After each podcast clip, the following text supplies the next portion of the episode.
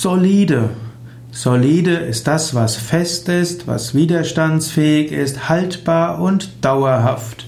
So kann man zum Beispiel sein Haus auf einem soliden Felsgestein errichten lassen. Man kann etwas aus solidem Material arbeiten. Man kann einen soliden Schuppen errichten.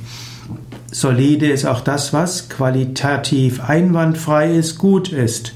So kann man solide Arbeit leisten, man kann ein solides Schmuckstück errichten und man kann auch sagen, es ist ein solider Computer. Man spricht auch von der soliden Bildung. Solide ist auch zuverlässig, gut fundiert und stark. So gibt es eine solide Sachkenntnis und man kann zu solidem Wohlstand gelangen, was eben durch materielle Mittel gesichert ist und was man sich wohl verdient hat.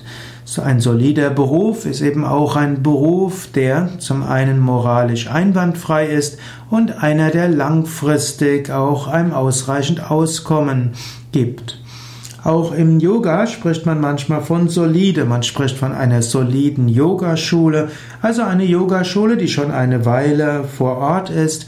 Eine solide Yogaschule ist eine, die etabliert ist und die auch Yoga so lehrt, damit jeder etwas damit anfangen kann. Eine solide Yogaschule ja, ist eben etwas anderes als einfach eine hippe Yogaschule, eine, die allen Modeströmungen hinterher rennt oder die jetzt gerade in ist und wo man nicht weiß, ob sie bald noch da sein wird. Eine solide Yogaschule ist eine, die so unterrichtet, damit viele Menschen damit etwas anfangen können, aber sie ist eben nicht so außergewöhnlich und exotisch, dass sie hm, besonders in ist, dass die Presse darüber berichtet, dass die im Stadtgespräch ist. Aber das, was im Stadtgespräch ist und was jetzt gerade hip ist, geht vielleicht demnächst wieder unter. Man weiß auch nicht, wie gut etwas ist. In diesem Sinne, solide ist irgendwo etabliert, etwas, was zuverlässig ist, etwas, was moralisch einwandfrei anständig ist.